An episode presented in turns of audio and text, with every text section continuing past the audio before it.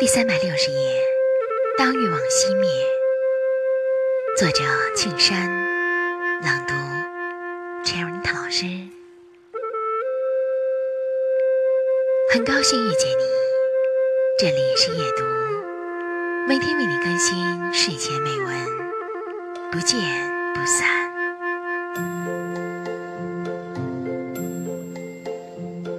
一声巨响。一束升腾而起的绚丽烟花，在夜空中爆开，黑暗中回荡笑语盈盈，仿佛人群在寻欢作乐，声音沉寂，近在耳边又相隔遥远。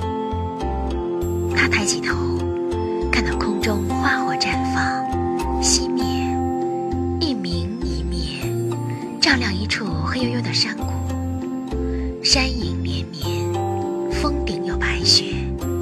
山岗上显现一座古老而荒废的宫殿，像一艘失去消息的大船，停泊在不动之中。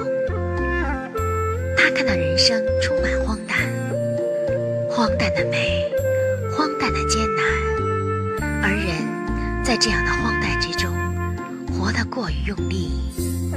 当欲望熄灭，他感受到的只是怜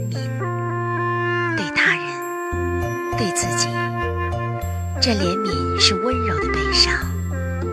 他看到外面夜色漆黑，火车轰隆有声，远处天空有清冷而亘古的星光。